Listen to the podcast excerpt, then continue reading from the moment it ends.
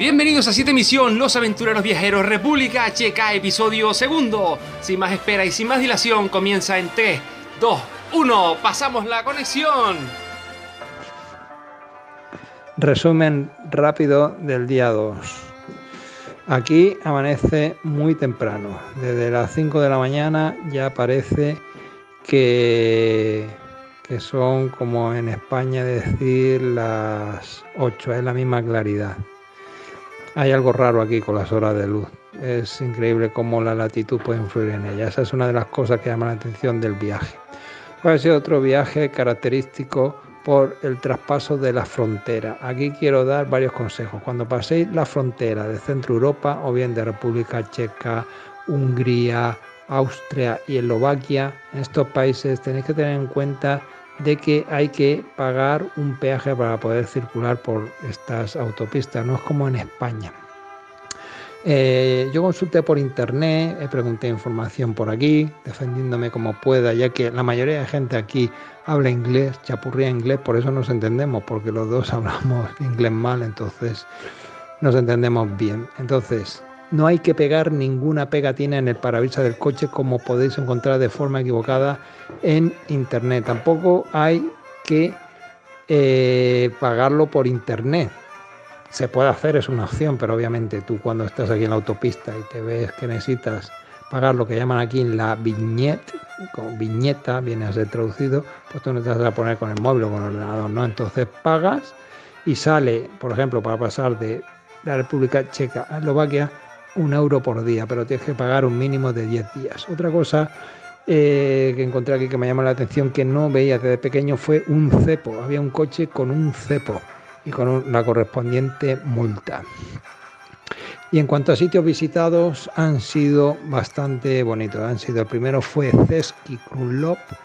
Eh, fue un sitio en el cual eh, había en todas las tiendas de souvenir muchos, muchos pinochos eh, lo cual me llamó la atención, ¿no? O bien era un sitio en el que había muchos mentirosos, o bien un pueblo en el que había muchos carpinteros. Al final resultó que no era ni lo uno ni lo otro. El motivo por el cual había muchos pinochos era porque ahí se grabó parte de la película de dicho nombre. Aparte de eso, pues tiene unos paisajes espectaculares.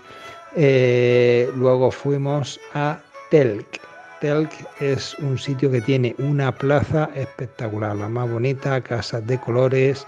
En el centro tiene de nuevo una escultura a la Virgen María, eh, que es igual que la escultura que llamaban de la peste negra que estaba en Ceske Budejovice. Y luego acabamos en Bratislava, que es donde me encuentro ahora. Esta es una casa que por mucho audio que mande, eh, una imagen vale más que mil palabras. No sé las palabras necesarias para poder describir cómo es esto. Lo más que se me viene a la mente es como decir que es como vivir en una casa que mm, acaba de salir de la Primera Guerra Mundial o de la Segunda.